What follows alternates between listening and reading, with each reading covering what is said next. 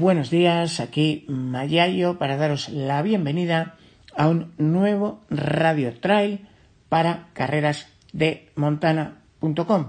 Acordaros, podéis suscribiros a vuestro gusto en la plataforma de Evox, de Apple Podcast, de Spotify, en Spreaker, mm, en fin, en Google Play, a vuestro gusto y así pues no os perdéis ningún programa.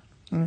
Bueno, hoy en nuestro miércoles montaña pues eh, queríamos intentar recomendar cuatro cimas clave de, la Sierra de Guadarrama. Vamos a intentar seguir educando un poco ahora que hay tanta gente que descubre la montaña por primera vez y eh, eso tiene muchísimas cosas buenas y tiene alguna mala, como que hay zonas muy saturadas. Yo creo que eh, va bien que gente que, por lo que sea, lleva muchos años dándole, pues nos hable hoy de sus favoritos. Así que vamos a hablar de cuatro picos de lo mejor del Guadarrama, cada uno en su estilo. Por supuesto, hablaremos del más alto, Peñalara, que nos lo presenta Felipe Treparriscos, director del Gran Trail Peñalara, todo un experto. Le seguirá su vecina, la entrañable cima del Risco de los Claveles, la segunda más alta del Guadarrama, que eh, nos la presentará Ana Samuelson, 2.428 metros mide Peñalara, 2.388 metros Risco de Claveles. Seguimos con la tercera en altura, será la Maliciosa y sus 2.227 metros, la única cima completamente en territorio madrileño, pues nos la presentará un segoviano, Abel de Frutos, editor de moxígeno.com. Y para terminar, pues ya os cuento yo la mía, que es una cima más discreta, la más pequeñita de las cuatro, y bueno, que espero que alguno pues no hayáis podido subir todavía y, os la recomiendo. Es el pico de El Nevero, eh, dominando el puerto del Nava Fría, con 2.209 metros, pero que estos días de primavera, con las últimas nieves en lo alto del panorama, luce especialmente bonito. Así que arrancamos. Y, como no, si hablamos del Guadarrama, tenemos que empezar por la reina del Guadarrama, Peñalara, techo de este macizo con 2.428 metros y eh, situada justo en la frontera entre Madrid y Segovia, como casi todas las grandes cimas. Y como invitado, uno de los enamorados de este pico, que es además director de la Gran Ultra Trail española que toma su nombre del mismo, el Gran Trail Peñalara. Bienvenido, señor Felipe Treparriscos. Bueno, que tu relación con, con Peñalara eh, pues, no puede ser más íntima, porque aparte de estar enamorado como montañero, pues diriges la carrera con su nombre y estás inscrito en el Club Real Sociedad Española de Alpinismo Peñalara. Efectivamente. es la montaña que, que, más ha influido, en, mi, en mi historial como montañero a lo largo de todos los años. Oye, ¿te, puedes acordar de la primera vez que la subiste o no? Pues mira, he estado haciendo memoria hace un rato y sí, me acuerdo perfectamente que fue hace, no quiero, hace la prueba de años y fue en dos etapas, porque entonces íbamos cargados a, tope de, cosas. Salimos de Tercerilla, dormimos en, la bola, dormimos en la bola del mundo y vaqueando con un con un saquito doble de fibra y con una funda de recién comprada y al día siguiente subimos a, la cima de Peñalara. Lo que hoy se haría en media jornada, entonces lo hicimos en dos días. Mm. Esa fue mi primera ascensión a Peñalara. Hombre, más exitosa que la mía. Yo fui con una excursión del colegio, estaba en, en los jesuitas de Chamartín y, mis guías se perdieron. en fin, la verdad es que sigue, sigue ocurriendo, ¿no? Porque eh, parece mentira, pero no es difícil encontrarse gente desorientada allí. Eh, ¿Cómo le intentarías explicar a alguien que aparezca en el puerto de Cotos, primer sitio, se sale del puerto de Cotos normalmente? Em, ¿Cuál es la forma más lógica y sencilla de hacer cima en Peñalara?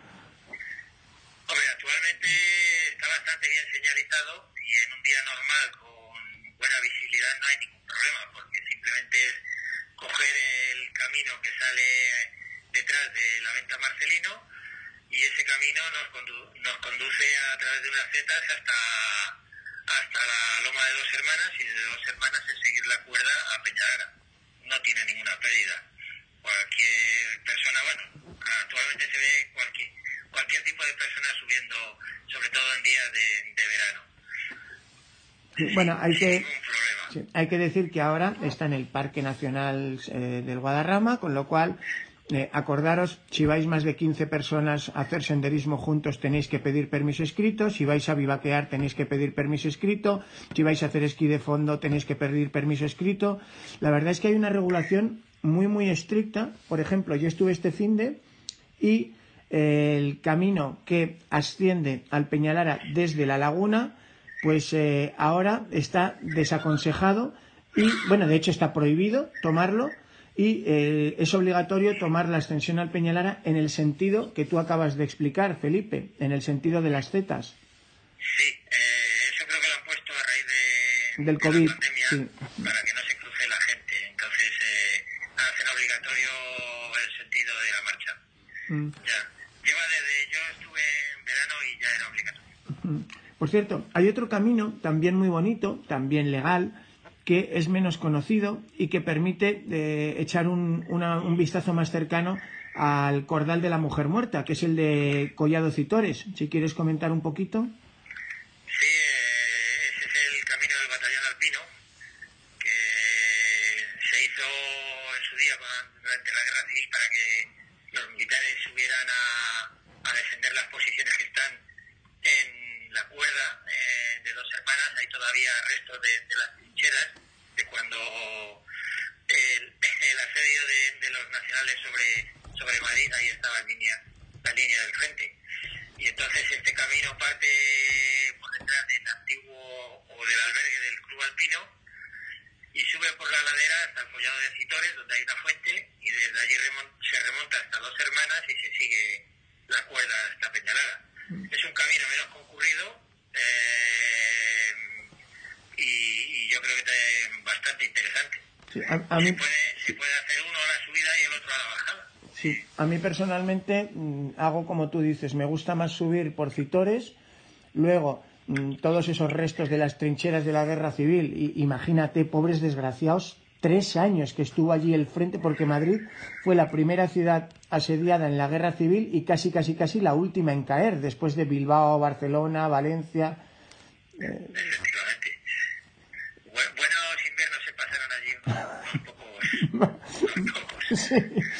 Bueno, em, cuando tu club, el RSA Peñalara, cumplió los 100 años, eh, implantó un monolito allí en la cima. Em, ¿Por qué ha sido el club Peñalara, digamos, tan, tan importante, tan representativo en, en estos eh, más de 100 años ya? Creo que son ahora 108, si no me equivoco. Es de... Creo que sí, que es de 1913.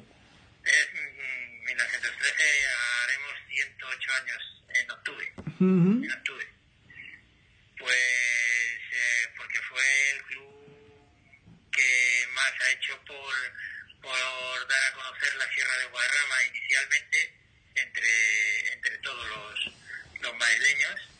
Y, y, y, también ha luchado desde el principio por, por preservar la zona e intentar que fuera parque nacional, que al final se consiguió justo creo que en el año del centenario, se declaró Parque Nacional. Mm. Hombre, yo creo que el Parque Nacional y la montaña del Peñalara se han influido mutuamente mucho. Yo creo que hay algunas prácticas que se han eliminado que creo que son muy positivas. Por ejemplo, mm, si quieres, yo comento eh, lo de la travesía a nado de la laguna del Peñalara. Fue una prueba clásica durante muchísimos años. Yo he llegado a vivir alguna edición eh, yo he cruzado la laguna del Peñalara a nado, Felipe, hace muchos años.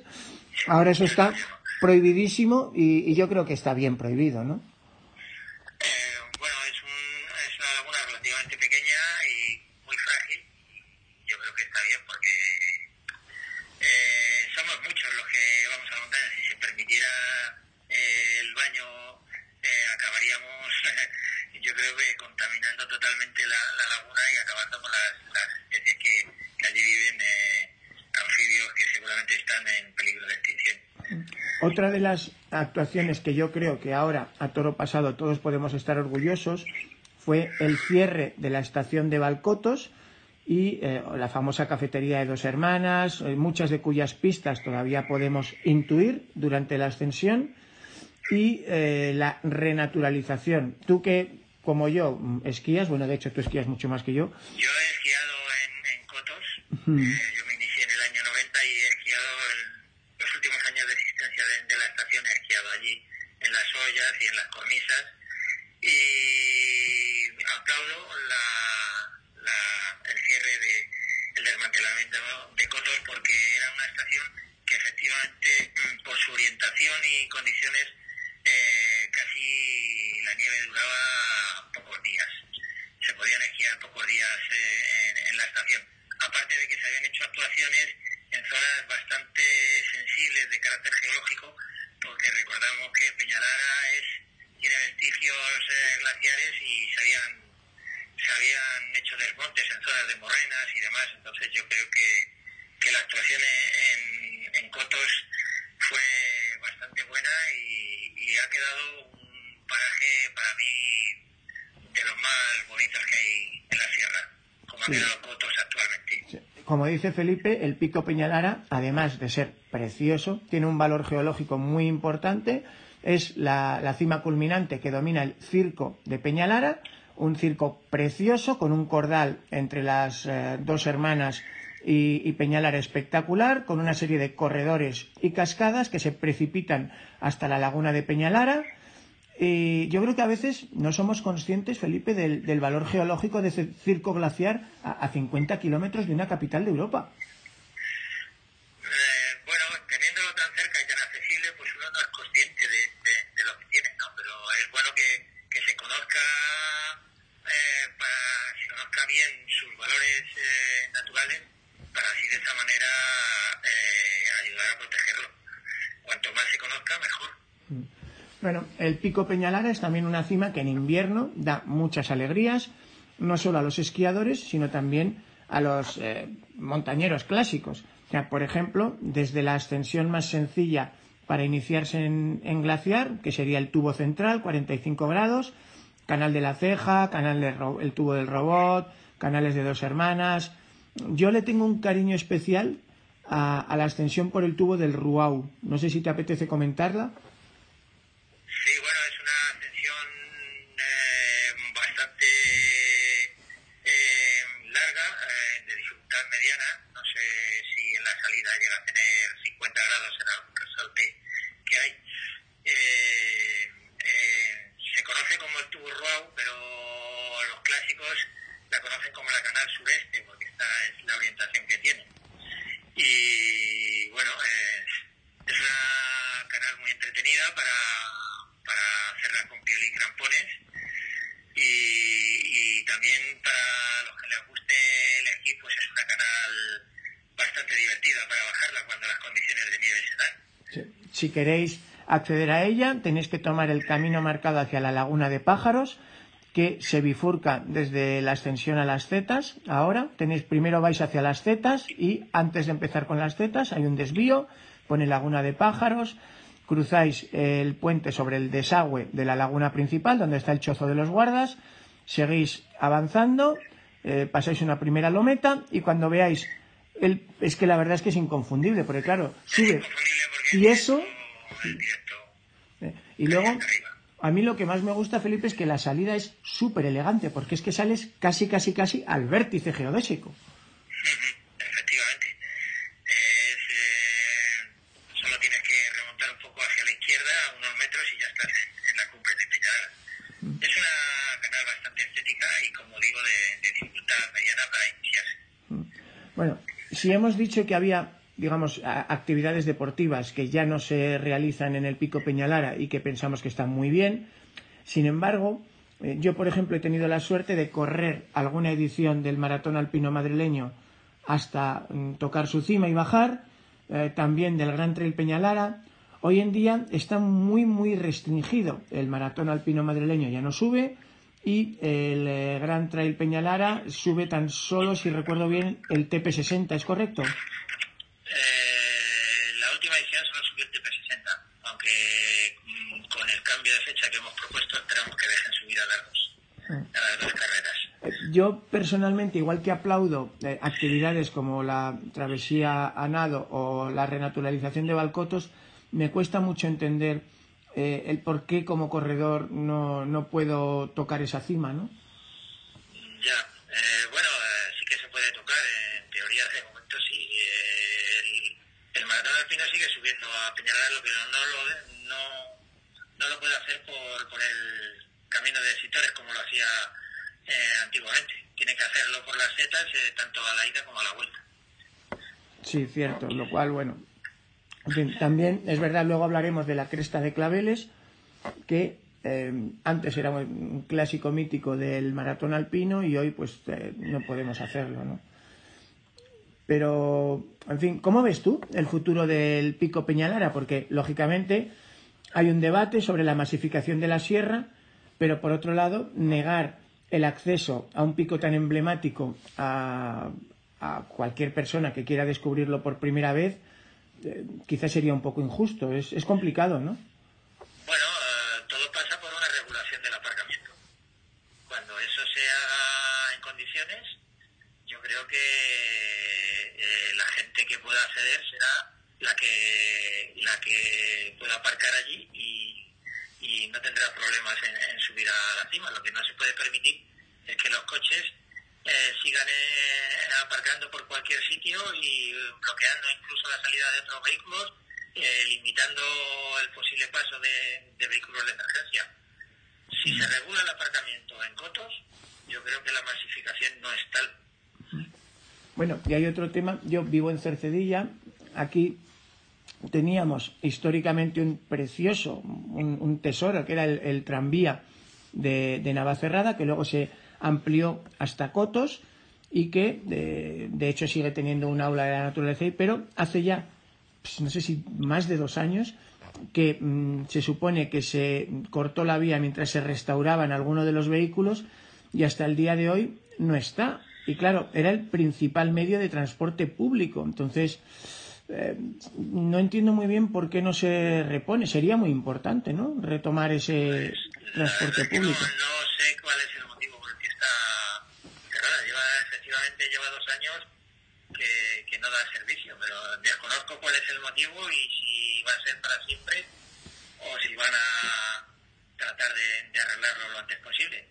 De todas maneras, eh, el, el, tren tendría que, que ser, eh, tendría que funcionar y tendría que ser mucho más barato de lo que es, porque eh, subir a Cotos desde Cercilla creo que cuesta más que irse a, a cualquier otra capital de provincia. Sí, yo, yo eso tampoco lo entendía, porque de, eran precios disuasorios, o sea, era más barato casi venirte desde tu casa en coche hasta, hasta Cotos y volver que, que coger el transporte sí. público. Y dices, hombre, Pero, a ver. que el billete de vuelta costaba 8 euros desde Sevilla solo. ¿eh? Sí, sí, es que yo no quería decirlo. Estaba muy duro.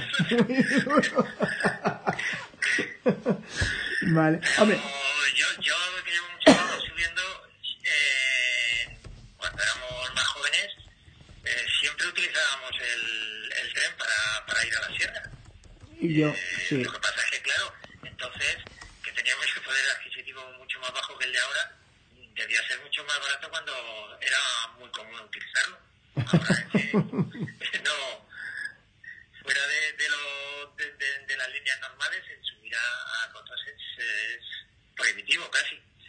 Sí.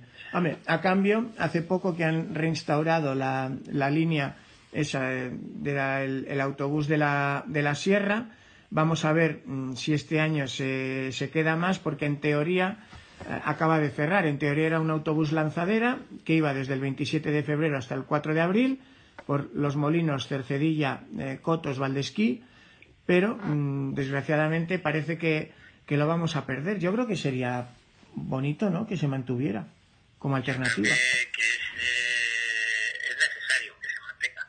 Es necesario que se mantenga con una frecuencia mmm, de una hora o así para, para que se, una vez que se limita el aparcamiento la gente pueda seguir accediendo a, a la montaña sin sin vehículo privado. Además, en este caso, Felipe, sí se habían currado lo de un precio razonable, porque era gratis para el que tuviera el abono C2 y, para el que no lo tuviera 1,30 euros. Hombre, así sí.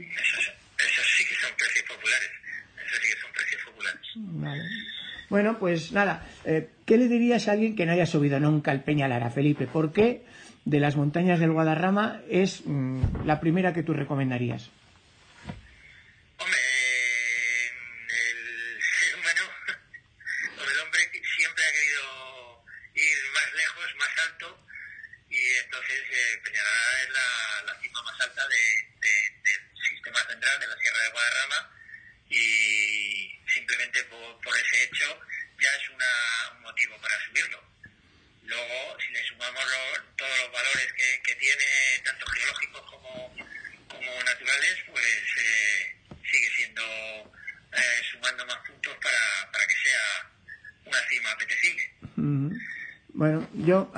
Otro para el que le guste un poco la historia.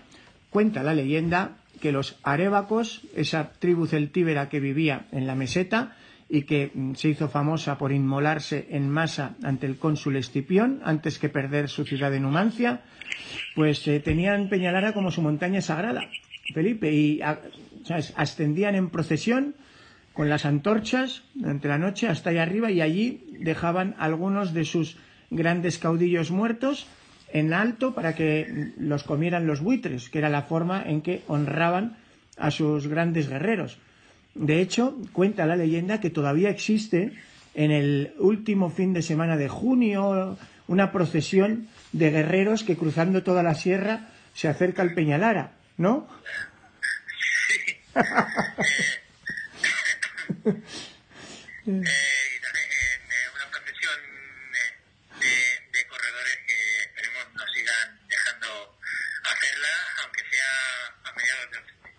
Bueno, pues por muchos años más, larga vida al Gran Trail Peñalara y bienvenidos al Pico Peñalara. Pues seguimos un poquito más allá de la cima del Pico Peñalara está la segunda montaña de la que vamos a hablar hoy, el Risco de los Claveles, que a su vez es el punto culminante de la preciosa cresta de claveles que ha enamorado a montañeros y guadarramistas desde hace décadas. Por ejemplo, a nuestra invitada de ahora, que es Ana Samuelson, editora de avernotrail.com. Bienvenida. Hola, ¿qué tal? Buenos días. Bueno, que además, eh, si Felipe había estado hace poco por Peñalara, tú también has estado hace muy poquito en el Risco de Claveles. Sí, sí, sí, el fin de semana pasado, que que tuvimos mucha suerte, porque subimos el, el domingo, nos hizo, nos hizo una temperatura estupenda, un día de muchísimo calor, después de los días anteriores que habían sido días de, lluvias y de mal tiempo, el domingo salió un día espléndido y pudimos hacer, pudimos hacer la ruta entera, eh, subiendo primero a Claveles, pasando por Peñalara y volviendo a bajar otra vez a Cotos.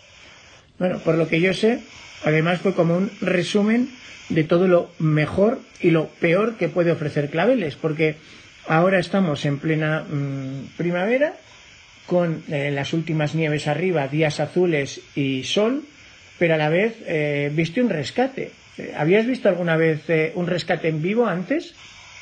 Bueno, tan tan cerca no, porque la verdad es que nos pilló, nos pilló ya saliendo de lo que es la cresta y, justo estaba buscando en el helicóptero un sitio donde, donde poder descargar a, a, los guardias civiles para el tema del rescate y prácticamente se nos echó encima, vamos, de hecho yo estoy ahí, me quedé ahí en una roca agazapada viendo cómo, cómo bajaban para no entorpecer para no entorpecer el, el descenso. Entonces sí que es verdad que estos días yo creo que son los más peligrosos para subir precisamente por precisamente por eso, ¿no? Porque están en días muy claros, eh, parece que no hay mucha nieve, pero pero son precisamente los días que yo creo que, que nos pueden llevar a, tener un tropiezo o, a cometer una negligencia, que de todo hay.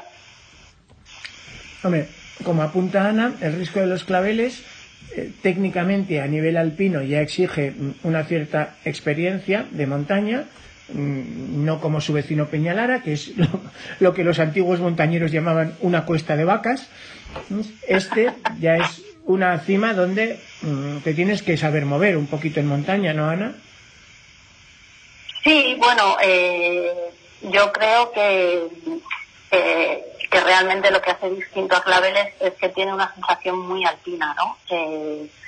al final creo que son 2.388 metros, pero sí que es verdad que la sensación que tienes al, al ser roca y al estar tan volado, bueno, pues, hombre, evidentemente no es nada comparable con Alpes o con Pirineos o cualquier otra zona, ¿no? Pero sí que es verdad que tienes una sensación muy alpina y tienes la sensación de estar haciendo, pues, mm, digamos, de alguna manera, pues sentirte alpinista, ¿no? Eh, salvando, salvando las distancias, ¿no? Entonces, sí que es verdad que yo creo que tienes que tener cierta, bueno, tampoco hace falta, yo creo que tampoco hace falta eh, mucha experiencia, pero sí sí que necesitas saber moverte en montaña y luego sobre todo que no tengas mucho vértigo ni nada, porque sí que es verdad que hay zonas donde lo más peligroso puede ser que en un momento dado si tienes vértigo te quedes bloqueado y, y eso yo creo que es el mayor problema que tienes.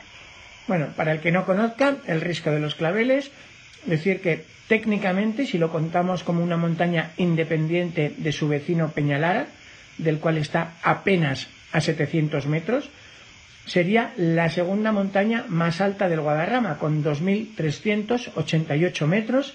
Sería ligeramente más alta que las cabezas de hierro, que culminan a 2.381. Es además eh, el punto culminante de una cresta, como apunta Ana, que arranca prácticamente desde la laguna de pájaros. Eh, de hecho, Ana ya decía la ruta que había hecho este fin de semana desde el puerto de Cotos hacia la laguna de pájaros, de allí a remontar la cresta de Claveles, Peñalara y bajar por las zetas que nos comentaba antes Felipe. Ana, ese es un sentido, eh, durante la pandemia era el sentido obligatorio al principio, ahora eh, se puede hacer en los dos sentidos, de Peñalara hacia abajo o de pájaros hacia arriba. Eh, ¿Qué ruta recomendarías tú? ¿Hacer cresta de claveles hacia arriba o hacerla hacia abajo desde Peñalara? buena pregunta. Eh, es que como mm, me gusta tanto claveles, la verdad es que me da igual hacerla por un lado que por otro. Entonces, eh, no lo sé, es verdad que a mí más que subir por las, por las setas, me gusta mucho más subirla por peñas y tores. Me parece que, bueno, que tiene más encanto y a mí particularmente me gusta, me gusta más. Yo normalmente la ruta, digamos, más habitual que suele ser, suele ser subir por Titores, pasar por Peñalara, cruzar Claveles y luego ya bajar por abajo. Pero sí que es verdad que a raíz de, a raíz de, de la pandemia, eh, cuando pusieron el sentido obligatorio desde la Laguna de Pájaros, es una excursión también que, que me gusta mucho porque vas, vas haciendo eh, claveles desde, desde abajo, ¿no? Entonces vas haciendo toda la subida. Entonces me, la verdad es que me, me gusta mucho, pero yo creo que cualquiera de las dos opciones es muy bonita y, para mí es más que recomendable. Yo creo que, como decías, ahora nos toca insistir en que en esta época hay que tenerle mucho respeto porque es una de las montañas con mayores tasas de, de accidentes fatales de todo el Guadarrama y eso se debe a que cuando no hay hielo ni nieve eh, básicamente la única dificultad técnica que tiene es el vértigo. Pero cuando aparecen el hielo y la nieve, eh, hay hermanos, sin crampón, casco y piolet. Sí, sobre todo, yo creo que es más esta, eh, este tiempo, ¿no? Donde, donde no queda mucha nieve, pero hay zonas complicadas, porque al final, si, si realmente tú subes en invierno, al final la gente que sube es gente que más o menos controla, que lleva equipación, que se sabe manejar, o a priori deberíamos, debería ser así, ¿no? Es decir, si tú subes, eh, al final no debemos de olvidar que estamos en la montaña y que hay que subir preparado. Entonces yo creo que en invierno, en general la gente que se, que se mete en, claveles eh, debería de ser gente, eh, pues eso, primero que lleva en la equipación con la que poder acceder a, a, la montaña y luego sobre todo que te sepas mover, que tengas un seguro, es decir, que vayas con, con, con, la mayor seguridad posible dentro de que la seguridad total en montaña no existe. Pero sí que es verdad que yo creo que estos días son los peores porque te da la sensación de que no hay mucha nieve, la nieve se está empezando a ir, eh, solamente hay pequeños neveros, entonces es lo que te puede llevar en un momento dado a que si no eres una persona que asiduamente subes a la montaña, eh, puedas creer que puedes llegar hasta allí sin problema y te puedas meter en, en un jardín o puedas tener un problema. Pero partimos de la base de que para mí la seguridad 100% no existe nada en la vida, en la montaña mucho menos, y que siempre que accedemos al monte debemos de ir con un mínimo de seguridad. Es decir, eh, pues evidentemente estando federados, evidentemente sabiendo manejarte en el monte, lo cual no quita para que no para que puedas tener un accidente, pero hay que ir prevenido a la montaña y intentar, eh, bueno, pues que ocurra lo menos posible y que si ocurra algo no sea algo porque nosotros eh, no hemos puesto las medidas oportunas para que eso no pase. Es curioso, para los que no conozcan Claveles, eh, es muy similar el ambiente y la dificultad al paso de Mahoma en el Aneto, pero si el paso de Mahoma en el Aneto no pasa de ser unas pocas decenas de metros, aquí en Claveles la cosa se alarga hasta unos 200 o 300 metros, aunque es verdad que hay apenas tres o cuatro puntos donde hace un poco tope la cosa. Sin embargo, Ana, en el paso de Mahoma es muy habitual ver gente encordada y sin embargo en Claveles, mm, yo en todos los años que llevo subiendo jamás he visto a nadie encordado. Em, ¿Es un problema de cultura montañera aquí o, o quizás es que la cuerda, si no la maneja un montañero experto, puede ser más peligrosa incluso que el ir sin cuerda? A ver, yo creo que eh, manejar una cuerda sin no saber manejarla es un error, esto es como todo, es decir, eh, mm, llevar un violet si no lo sabes usar, al final yo creo que te puede generar más un problema que realmente lo que te puede solucionar, yo creo. Pero sí que es verdad que yo tampoco he visto nunca eh, pasar claveles con cuerdas. Eh, yo no conozco el paso de Mahoma, con lo cual eh, no te sé decir. y yo es verdad que igual tampoco soy objetiva porque a mí, a mí particularmente, yo no me considero una gran montañera, ni muchísimo menos. Tampoco tengo, no he subido a muchas montañas ni nada pero para mí Claveles, eh, en condiciones, digamos, de verano, ya no estamos hablando de nieve, ni estoy hablando de unas condiciones buenas, para mí Claveles no tiene una complejidad como para usar una cuerda, para mí. Y, y, esto quiero también que quede claro que no lo, estoy diciendo que todo el mundo pueda subir a claveles, ni muchísimo menos, ¿no? Pero creo que claveles, eh, si, o sea, por ejemplo, claveles con, con guía subiendo a gente que no controla, entiendo que pueda llevar eh, cuerda, pero es que eh, para mí, mm, si tú no te sabes manejar en montaña en un sitio como Claveles, eh, creo que igual no deberías de pasar por allí. Es decir, yo creo que tenemos que acostumbrarnos todos a, saber dónde estamos, a saber dónde está nuestro límite y a saber que si no eres capaz de eh, hacer un paso por ti mismo, igual tienes que contratar una empresa con guías y que esos guías te lleven al monte. Es decir, para mí yo creo que en España tenemos un problema y es que no hay una cultura de guías, cosa que por ejemplo tú vas a Francia y, a nadie se le pasa por la cabeza eh, subir a una montaña o hacer una actividad si no lo has hecho nunca, si no contratas los servicios de un especialista. Y eso es algo que en España, por desgracia, eh, no hacemos.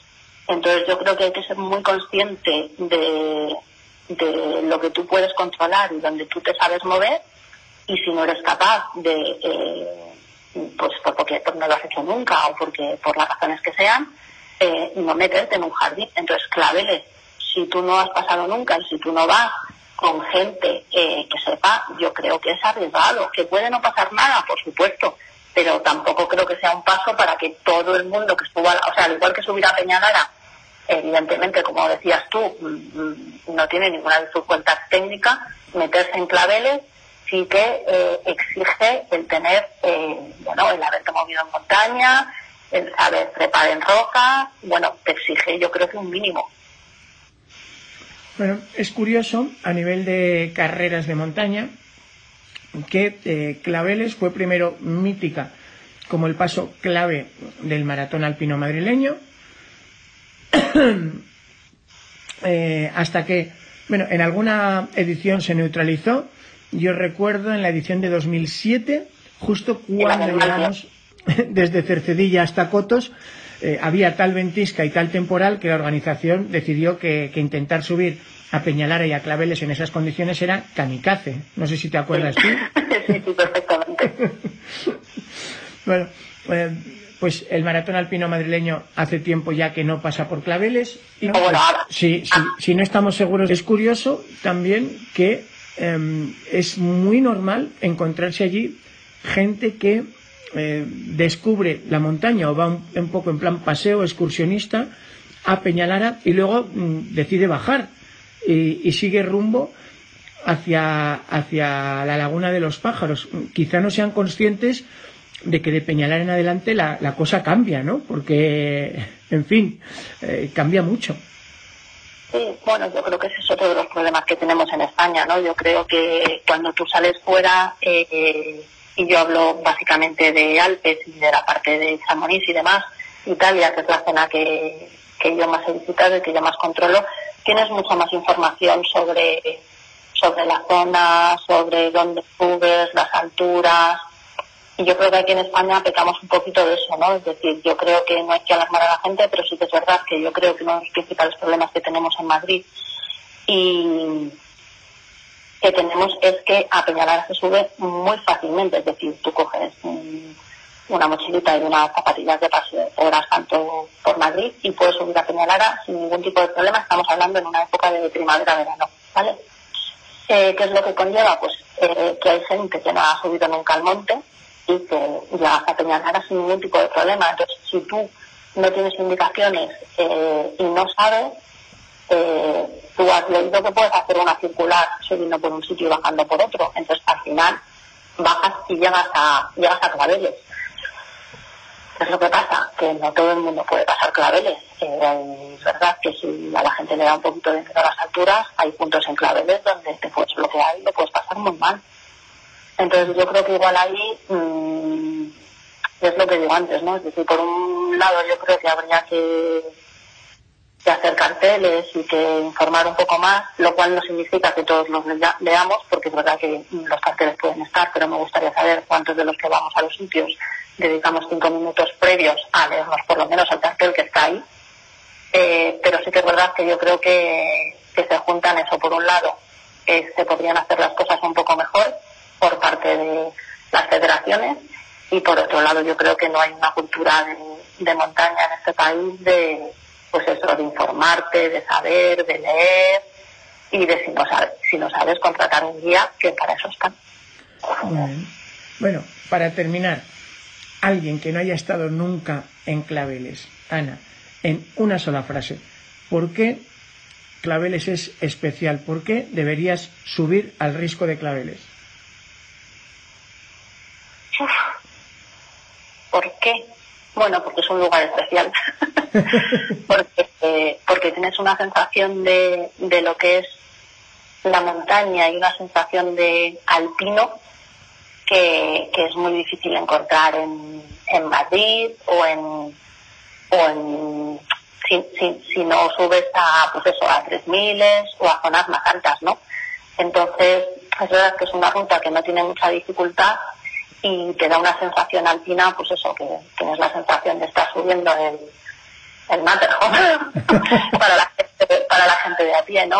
Bueno, no sé, para mí es un lugar especial, ¿no? Imagino que es una de las cosas que dices tú siempre, ¿no? Que, seguro que hay montañas mucho más bonitas y mucho más altas, pero estas son las de casa y son las que las que nos han visto crecer y las que por las que ha salido, ¿no? Y es tu patio de recreo. Entonces, para mí Claveles es, para mí Claveles es muy especial. Tiene, bueno, luego es como todo, ¿no? Hay gente que pasa por los sitios y no le genera ningún tipo de, no le genera nada, ¿no? Y a mí subir Claveles me, me siento feliz, me hace, me hace sentirme viva, ¿no? Entonces, bueno, pues eh, para mí es eso, para mí es un lugar especial. Si me dijeras, tienes que quedarte con un, con un lugar para que estaría en Claveles y, y las montañas de Chamonix. Entonces, bueno, ahí, ahí lo dejo. bueno, yo doy fe que en todas las fotos que tienes publicadas de Claveles se te ve con una sonrisa de oreja a oreja, eh, en fin, muy, muy especial. Es bonito, ¿no? Cuando alguna montaña, por lo que sea, te resuena dentro y te hace sentir vivo. Sí, yo creo que, es una de las cosas por las, que, por las cuales salimos al monte, ¿no? Es decir, eh, al final tienes una sensación de, de libertad que la puedes tener en otros muchos sitios, ¿no? Pero es verdad que hay lugares que por las razones que sean y a cada uno son distintos lugares, eh, bueno, pues esa primera vez que las pisas se te meten en, el corazoncito y, forman parte de tu vida, ¿no? Y, para mí es eso, clave, es, son las montañas de casa y es un lugar, es un lugar especial. Tiene una luz, tiene un, bueno, es todo, es, bueno, es un lugar donde soy feliz. Bueno, pues se puede decir más alto, pero no más claro, señores. Gracias, Ana. Solo una cosa. Sí. Quien esté preparado, que suba claveles, y quien no, que busque días, que los hay, y suba claveles.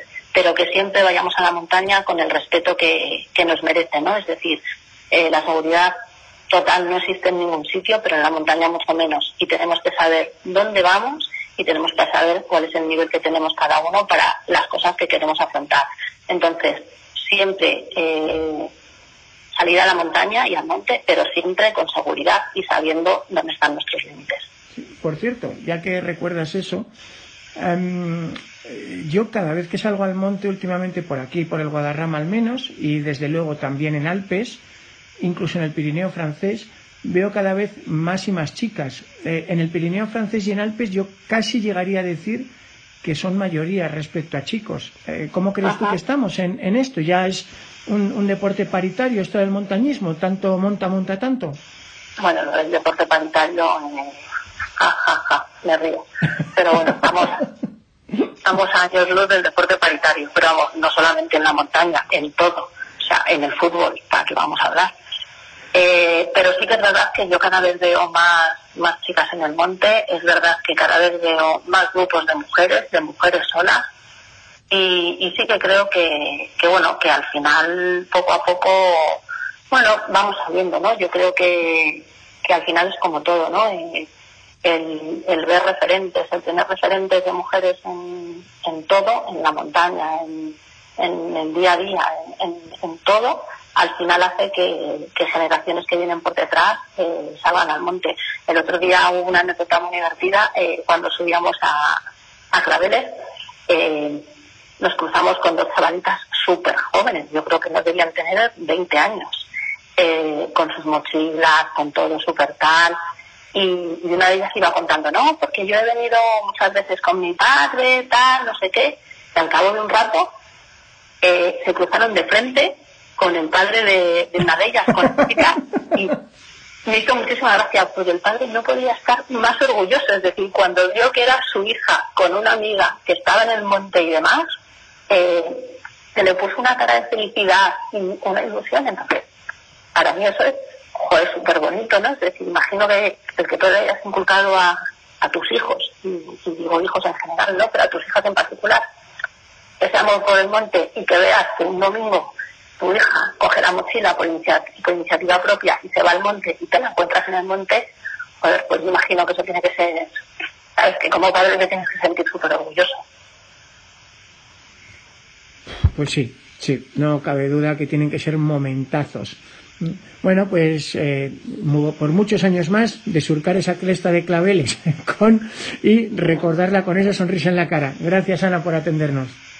Nada, muchas gracias a vosotros. Hasta luego. Vamos con la tercera de las cimas y esta es la única que no está en la frontera entre Segovia y Madrid. Está, está en Madrid, Madrid. Así que, por supuesto, teníamos que traer a un segoviano a defenderla en el Guadarrama. Así que, bienvenido, Abel de Frutos, editor de moxígeno.com. ¿Cómo lo llevas? Hola, muy buenas. Bueno, esto de la Sierra de Madrid, la Sierra de Segovia, ya sabes que a mí me gusta más decir Sierra de Guadarrama y así no se enfadan ni, ni los segovianos, ni, los madrileños, ni nadie. bueno, y, así era hasta que mm, en el año 2020 decretaron el cierre perimetral y chicos, yo mm, desde aquí, desde Cercedilla, em, puedo cruzar al Pirineo francés pero eh, para trabajar, pero no puedo ir mm, corriendo hasta eh, el eh, pico Peña del Oso, que está a 7 kilómetros de Cercedilla, porque mm, es Segovia, Dios mío. Bueno, ya sabes, cosas, cosas de, de la pandemia, pero que realmente pues no tiene mucho sentido, porque cuando una vez estás en el monte, una vez estás corriendo, yo creo que ahí prácticamente no hay fronteras. Puede tener sentido que no puedas pasar de una comunidad a otra, pero si estás haciendo deporte, eh, poco sentido tiene que cuando realmente no se ve ni cuál es la frontera entre una comunidad y otra, que hay que hasta eh, intuirlas casi muchas veces. bueno, a ver, eh, íbamos a hablar de la maliciosa, yo creo que es, obviamente, como sus hermanas que hemos comentado hasta ahora, una de las cimas pues más altas y icónicas de todo el Guadarrama, no tanto por altitud pura, son 2.227 metros, se yergue entre eh, la Pedriza mm, por la vertiente este y el Valle de la Barranca al oeste. tras ella está eh, la Bola del Mundo, que es el acceso más sencillo. Bajo ella hay pueblos como Matalpino o El Boalo y el acceso más habitual para la gente de Madrid es el Valle de la Barranca, pero eh, donde por ejemplo está la Ruta Mariano, que veremos luego, o el puerto de Navacerrada, que eh, nos permite llegar por el Cresteo desde Bola del Mundo, pero vosotros los segovianos, por ejemplo, tú me comentabas antes que tienes una ruta eh, gran turismo, que, que diría Clint Eastwood. Sí, bueno, yo la verdad es que el, Pico de la Maliciosa para mí me parece, bueno, aparte de icónico y uno de los grandes de aquí de la Sierra Guadarrama, es una de las maneras fáciles en las que puedes conseguir hacer un entreno con, con bastante desnivel. Entonces, eh, yo que estoy en la parte segoviana, eh, siempre que estoy entrenando eh, cualquier ultra, hay uno de los entrenos que, que suelo hacer, casi siempre, que mínimo una o dos veces, y, es saliendo desde Segovia, que, lo tengo a 10 minutos de casa, desde el puente de los mosquitos, que lo llaman, que es justo al final de todas las curvas de la Cerrada, eh, la gente que conoce la zona, es justo donde termina o empieza el camino del Paular, que tiene acceso a Cotos, no sé si lo conoces. Y nada, pues siguiendo un poco la traza del, GTT, eh, podemos subir desde ese camino eh, por el GR10.1 al puerto de la Fonfría y desde allí eh, hasta la cerrada por Camino Smith y Senda de los Costes eh, para bajar a Barranca, por, por donde baja el, el GTT normalmente, eh, y luego hacer un ascenso Maliciosa por esa subida a la Fuente de Campanilla, eh, mítica, para luego volver a Bola del Mundo, bajar por la Loma del Noruego, llegar a Cotos y de Cotos, cogiendo el camino del Paular, llegar otra vez al, al punto de salida.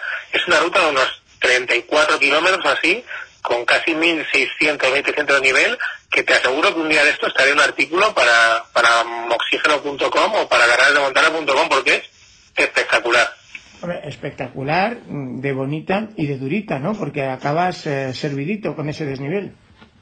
Sí, sí, son 30, 30 y tantos kilómetros. De hecho, una de las veces alargué la ruta, eh, ya se me fue un poco la olla e incluso me subí hasta el pico de Peñagara eh, por la zona del antiguo maratón alpino madrileño para hacer la curva por dos hermanas y luego bajar por las curvas y luego ya acabar en, en, el, en la misma punto de salida y ahí metí otros casi cuarenta y tantos kilómetros.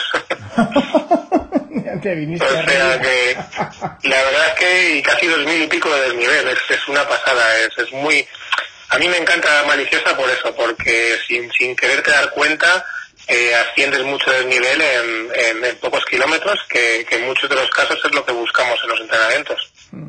Bueno, es también uno de los mejores sitios para hacer eh, ascensiones, como dice Abel, verticales y técnicas, porque en toda la cara sur es donde tiene mm, su cara más escarpada, tiene una prominencia de 153 metros, tiene vecinos también muy elegantes como el Peñotillo, eh, tiene la cresta de las Cravillas, la cresta de los Infiernos, y eh, tubos como el famoso tubo de todos, que también en invierno se convierte en una ascensión glaciar, pues eh, como comentábamos con el Ruau al, Peñalara. Pues eh, tú y yo hemos subido al Ruau, mm, ahora nos queda el tubo de todos, ¿no? Para hacerlo algún día juntos. Sí, a ver si, si vuelven pronto las nieves, aunque creo que ya, ya nos va a quedar poco. y, me llevas a, subir por ese tubo también, porque el de la verdad es que lo disfruté mogollón.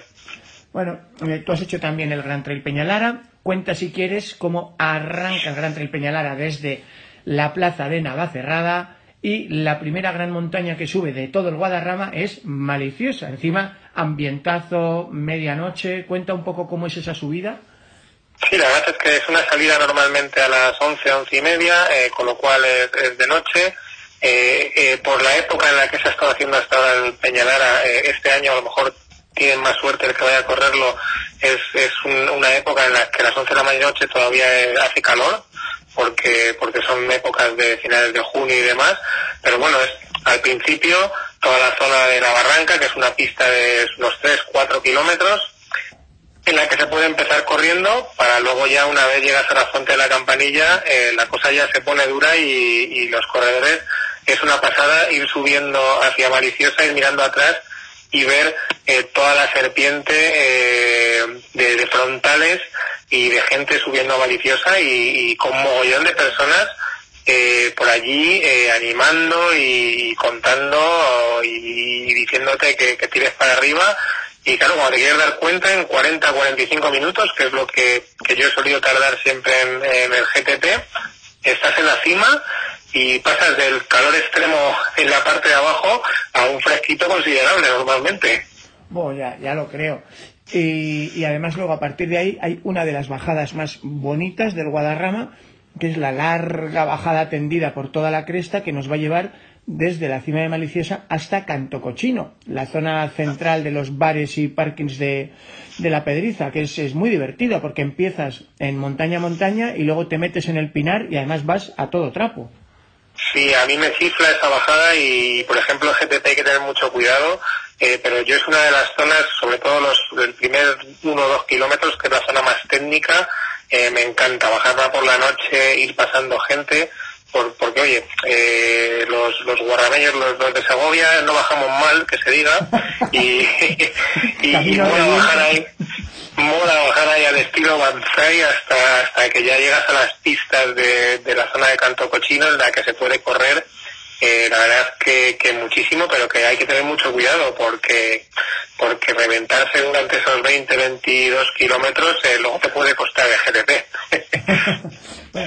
de hecho, la, la subida eh, también hay un kilómetro vertical que se hace ahí, que lleva 5 o 6 ediciones, que eh, salía pues eh, al pie durante los 2,3 primeros kilómetros tenía recorrido neutralizado y luego ya se metía y empezaba a trepar, trepar, trepar, subía hasta el embalse que está colgado a mitad de camino y luego mm, vertical hacia arriba. Em, yo nunca me he metido en un kilómetro vertical como tal. Eh, es verdad que he corrido la, la extensión al Trail de Obisque, que es solo subir y que son 1400, pero bueno, estaba repartido en, en 13 kilómetros. No sé si tú te verías eh, en, una aventura de este tipo. Sí, la verdad es que he corrido alguna ocasión en, en, Segovia, el kilómetro vertical de, de Peñalara, que, está en la Sierra Segoviana, y la verdad es que es, divertido. Eh, son 7-8 kilómetros eh, a, saco, en las que más que correr eh, tienes que andar, pero bueno, eh, si quieres hacer un, puesto un poco en condiciones, te toca, te toca trotar en, la subida y, y tienes su, tienes su aquel, oye, a mí no me, no me acaba de disgustar, aunque yo, sinceramente, como he dicho antes, eh, soy más de bajadas, me gusta más el, el riesgo en, en la bajada, la verdad. Bueno, hablábamos de subidas extremas, pues ya hemos visto el kilómetro vertical, la ruta segoviana. La normal para familias, amigos, sería llegar al puerto de Cotos, perdón, al puerto de Navacerrada y a partir de ahí dejas a la familia o a los amigos en el bar tranquilamente y por dónde tiras tú. Nada, pues a mí me gusta subir, yo solo subir por las pistas de, esquí o por la zona, después subir por, por la pista directamente hacia Bola eh, o, por el camino que hay eh, y luego ya desde Bola eh, ir llegar a, al, pluviómetro, y, súper fácil, o sea, es una ruta mm, corta y, muy muy fácil, la verdad es que, no tiene pérdida. Hombre, para aquí, para los de Cercedilla, una ruta que nos viene muy bien es acercarse al área recreativa de la barranca y en vez de salir por la pista hacia arriba a enganchar la fuente de la campanilla, eh, sales directamente desde el parking de la barranca, cruzas la presa del embalse y a partir de ahí arranca la que se llama la ruta Mariano, que eh, sube a lo bárbaro hacia el primer contrafuerte, a la base del Peñotillo, surca la base del Peñotillo por una travesía sencillita pero divertida, y luego ya se mete en la canal entre Peñotillo y Maliciosa para hacer cumbre y la bajada la hacemos por donde el GTP, por donde tú apuntabas, bajar de cima de Maliciosa al pluviómetro y de allí por el sendero a la campanilla y, al bar. Sí, tienes esa opción o, puedes hacerlo justo al, revés, que es eh, subiendo por la antigua tubería, que es la bajada del GTP, también tienes otra opción, que subes directamente a Bola, eh, eh, te acercas hasta Maliciosa y luego bajas por, por, la, por la bajada de la fuente de la campanilla también. Mm. O sea, hay, hay múltiples opciones, puedes subir desde Matalpino también a Maliciosa. La verdad es que es un pico. En, a mí lo que me gusta ver, sobre todo, es eh, que casi te metes un kilómetro vertical en, en cualquiera de sus subidas. Sí, la verdad es que te pongas como te pongas. en cuanto te despistas, te zumbas. Así que, de, hecho, a mí hay un, estábamos comentando también leyendas, a mí de Maliciosa eh, me gusta muchísimo la leyenda de que era la montaña favorita del pintor don Diego Velázquez, porque si te metes en los cuadros de, de Velázquez, eh, casi siempre que utiliza una montaña nevada de fondo, si la amplías es maliciosa. ¿Sabes? Y dices, eh, porque claro, yo es que imagino, Abel, que es porque su silueta, vista desde el sur de Madrid, es como, mm, como la montaña perfecta, ¿no? Sí, la verdad es que impone. Tú cuando vienes de Madrid hacia la zona de Segovia, por ejemplo, eh, prácticamente que Peñarana no se ve, eh, que es, aunque sea la más, la más alta de, nuestras cumbres, eh, lo que más te impone es la vista de, Mariciosa y, la verdad es que es, es una vista muy, muy chula desde Madrid, probablemente la montaña que mejor se ve desde la zona de Madrid. Y luego ahí, desde allí arriba, eh, las vistas de, Madrid son espectaculares de toda la zona sur. Oh, bueno, yo eh, hemos hecho varias eh, subidas allí al amanecer.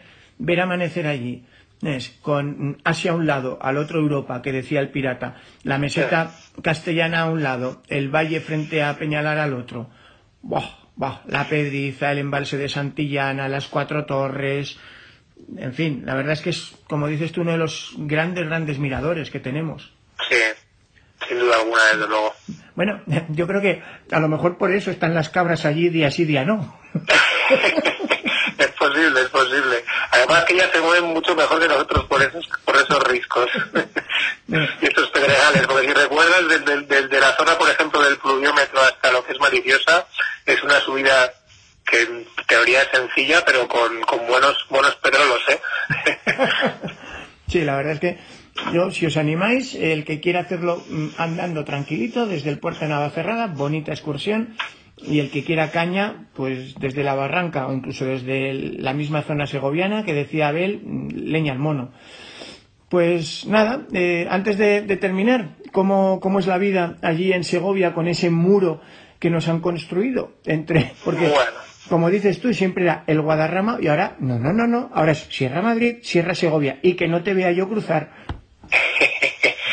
bueno, la verdad es que aquí tenemos la suerte de, que tenemos Peñalara, tenemos Reventón, eh, tenemos todos los picos que, tenemos todos a, nuestra disposición. O sea, ya sabes que Cresta de Cabré, Claveles, Peñalara, todo eso está justo en, en la frontera y que esa la podemos eh, utilizar tanto vosotros como nosotros, porque ahí sí que no se sabe fijo cuál es la frontera, así que... bueno, de hecho, todavía podemos ver muchos mojones de granito en el puerto de la Fuenfría, por ejemplo, eh, del año 1700 y pico, porque claro, en aquella época pastores madrileños y segovianos pues eh, llegaron a andar a tiros por esta vaca es mía o esta vaca es tuya. Sí, está clarísimo, pero bueno, ahora pues intentando eh, hacer lo que nos dejan y, bueno, pues respetando al máximo todo, todo lo que nos piden. Bueno, así sea, cuídense mucho, Abel, y algún día nos veremos otra vez, ¿sabes? Guadarrama Norte, Guadarrama Sur, unidos de nuevo. Seguro que sí, pues, más pronto que tarde. Venga, cuídense, nos vemos. Venga, un saludo. Bueno, pues ya termino yo con la cuarta de las cimas clave que os recomendábamos hoy. Es eh, quizá la más eh, bajita de las cuatro, con 2.209 metros de altitud, la menos mediática, la menos ruidosa, pero yo creo que tanto en invierno como ahora en primavera, con las últimas nieves, tiene un, un encanto especial, aparte de esa tranquilidad. Se trata del pico El Nevero. Está, bueno, pues en lo alto, dominando el puerto de Navafría, que es el acceso habitual. Y eh, es una de las montañas, yo creo que, eh, estando situada en el límite de Madrid y Segovia, pues la cara sur pertenece a Pinilla del Valle, la cara norte a Torre Val de San Pedro y eh, por un lado, ya os he dicho, tiene el puerto de Navafría, por, la, por el otro lado podemos ver todo lo que es una gran panorámica del Valle del Lozoya, que es eh, muy espectacular, encajonado entre mm, cabezas de hierro a un lado, Peñalara al otro. Y bueno, deciros que el nombre de esta montaña pues le viene lógicamente del característico nevero que en forma de Z nos encontraremos en la zona alta de la cara al sur. Y, hombre, para mí es precisamente eh, esas nieves la que le da un encanto especial. Eh, la, digamos, la permanencia de la nieve en la zona junto a ese perfil eh, más redondeado que, otras de sus compañeras, Maliciosa, Peñalara, Claveles, son más abruptas, más prominentes. Aquí tenemos una montaña más amable, más redondita, y eso hace que sea menos áspera quizá que otras cimas para subir. Quizá por eso ha sido el hogar de la única estación de esquí de fondo guardada de, todo el Guadarrama. Eh, existe también un circuito abierto en, en, el puerto de Cotos, pero mucho más chiquito, Ah, para que os hagáis una idea, si el circuito del puerto de Cotos tiene poco más de cuatro kilómetros, la estación de Navafría podía irse en, su apogeo casi hasta los 40 kilómetros, ¿no? Y, nos acercaba pues eh, hasta muy muy arriba a través de las pistas de la estación desde las cuales podíamos empalmar ya a cima del nevero. Yo, por ejemplo, pues la he subido con esquís nórdicos de, fuera pista y es muy bonita también es muy bonita con raquetas de nieve, es una ruta preciosa durante todo el invierno y ahora en primavera, pues dependiendo de las condiciones de los neveros en lo alto, podemos o eh, subirla con botas o zapatillas y crampón, por si acaso, en la mochila, o eh, si todavía tenemos mucha densidad, pues eh, apostar por las raquetas. os subís hasta el puerto de Navafría y desde allí, pues en poco más de un par de horas estaréis arriba en la cima, disfrutando en el vértice geodésico de esa gran panorámica. Ah, ¿Por qué subirlo? Bueno, yo creo que porque es una montaña más tranquila, menos mediática, pero muy amable y terriblemente panorámica. Si podéis hacerlo en invierno, mejor que mejor. Bueno, y con esto hemos terminado nuestras cuatro cimas clave del Guadarrama, gracias a Felipe, que nos trajo su querida Peña Lara, gracias a Ana Samuelson de Averno Trail, que nos trajo su favorito, el risco de los claveles, gracias a Abel de Frutos, el segoviano, editor de moxígeno.com, que nos habló de la madrileña cima de La Maliciosa, la favorita del pintor Diego Velázquez, y cerramos con mm, esta niña más discreta y tímida que os traía eh, yo como editor de carreras de montana.com, el pico El Nevero. Así que elijan cualquiera de estas cuatro o muchas más que nos esperen. Cuídense todos, nos vemos por las montañas. Hasta pronto.